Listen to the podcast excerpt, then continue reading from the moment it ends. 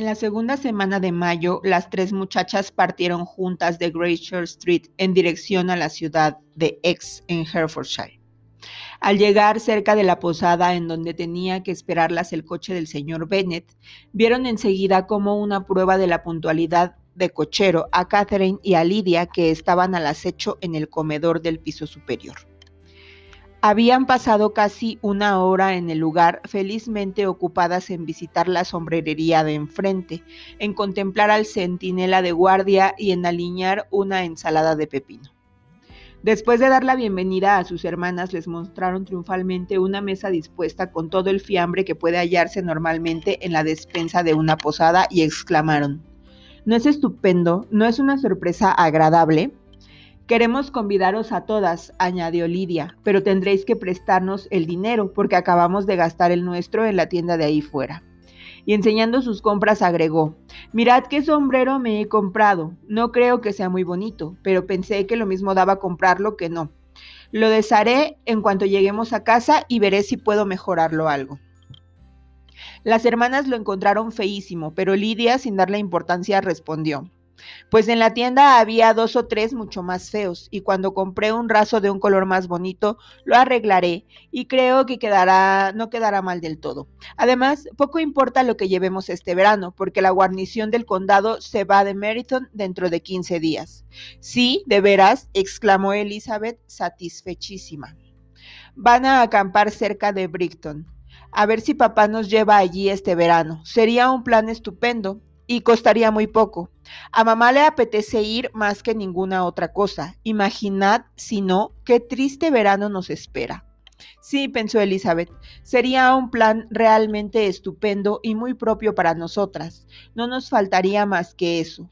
Brighton y todo un campamento de soldados con lo trastornadas que ya nos han dejado un misterioso regimiento y los bailes mensuales de Meriden.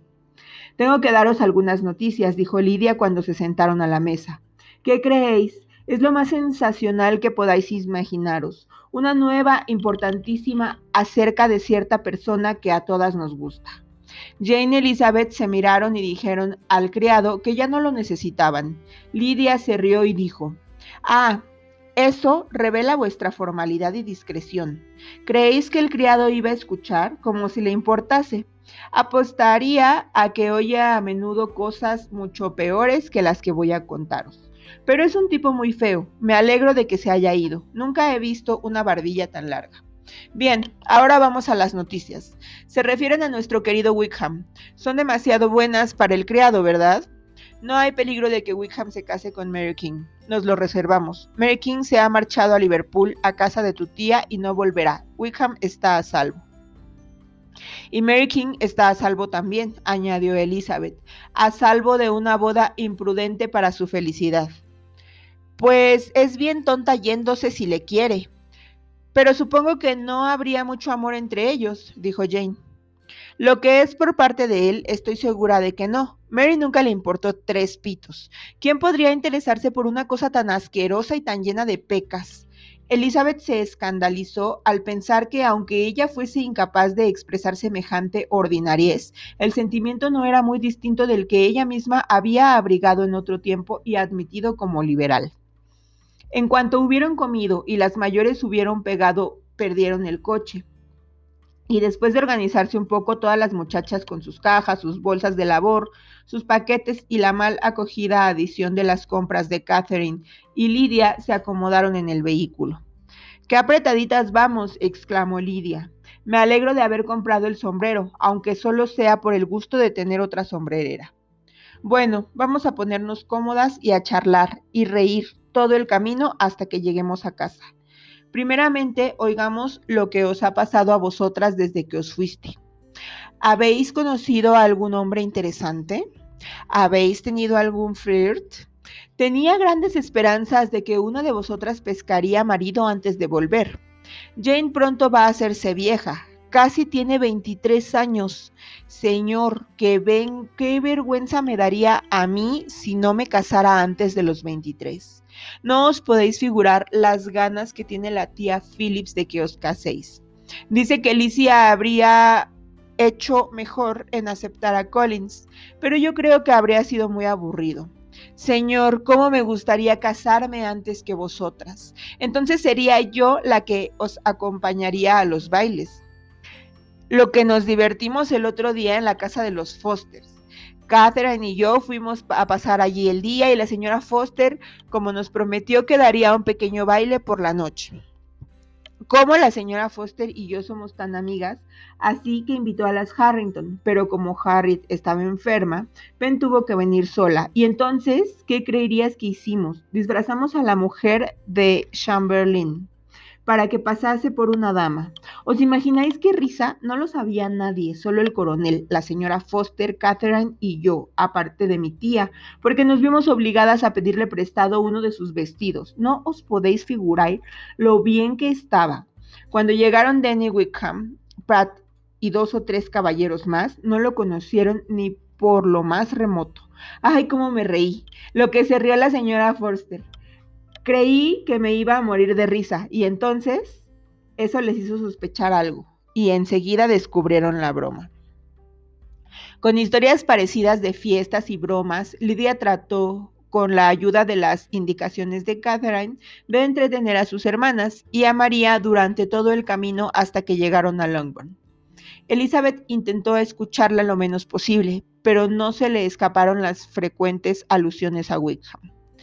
En casa las recibieron con todo el cariño. La señora Bennet se regocijó al ver a Jane tan guapa como siempre, y el señor Bennet durante la comida más de una vez le dijo a Elizabeth de todo corazón, Me alegro que hayas vuelto, Lizzie. La reunión en el comedor fue numerosa, pues habían ido a recoger a María y a oír las noticias, la mayoría de los Lucas. Se habló de muchas cosas, Lady Lucas interrogaba a María desde el otro lado de la mesa sobre el bienestar y el corral de su hija mayor. La señora Bennet estaba doblemente ocupada en averiguar las modas de Londres que su hija Jane le explicaba por un lado y en transmitir los informes a las más jóvenes de las Lucas por el otro. Lidia, chillando más que nadie, detallaba lo que lo habían disfrutado por la mañana a todos los que quisieran escucharla. Oh, Mary, exclamó, cuánto me hubiese gustado que hubieses venido con nosotras. Nos hemos divertido de lo lindo. Cuando íbamos Catherine y yo solas, cerramos todas las ventanillas para hacer ver que el coche iba vacío, y habríamos ido así todo el camino si Catherine no se hubiese mareado. Al llegar a George, fuimos tan generosas, obsequiamos a las tres con el aperitivo más estupendo del mundo, y si hubieses venido tú, te habríamos invitado a ti también. Yo que juerga a la vuelta. Pensé que no íbamos a caber en el coche. Estuve a punto de morirme de risa y todo el camino lo pasamos bárbaro. Hablamos y reíamos tan alto que se nos habría podido oír a diez millas. Mary replicó gravemente. Lejos de mi querida hermana está el despreciar esos placeres. Serán propios sin duda de la mayoría de las mujeres, pero confieso que a mí no me hacen ninguna gracia. Habría preferido mil veces antes un libro. Pero Lidia no oyó una palabra de su observación.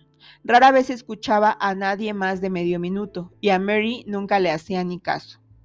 Por la tarde Lidia propuso con insistencia que fuesen todas a Meryton para ver cómo estaban todos, pero Elizabeth se opuso enérgicamente. No quería que se dijera que las señoritas Bennet no podían estarse en casa a mediodía sin salir detrás de los oficiales. Tenía otra razón para oponerse. Temía volver a ver a Wickham, cosa que deseaba evitar en todo lo posible. La satisfacción que sentía por la partida del regimiento era superior y cuanto pueda expresarse. Dentro de 15 días ya no estarían allí y esperaba que así se libraría de Wickham para siempre. No llevaba muchas horas en casa cuando se dio cuenta de que el plan de Brixton, de que Lidia les había informado, en la posada era discutido a menudo por sus padres. Elizabeth comprendió que el señor Bennet no tenía la menor intención de ceder, pero sus contestaciones eran tan vagas y tan inequívocas que la madre, aunque a veces se descorazonaba, no perdía las esperanzas de salirse al fin con la suya.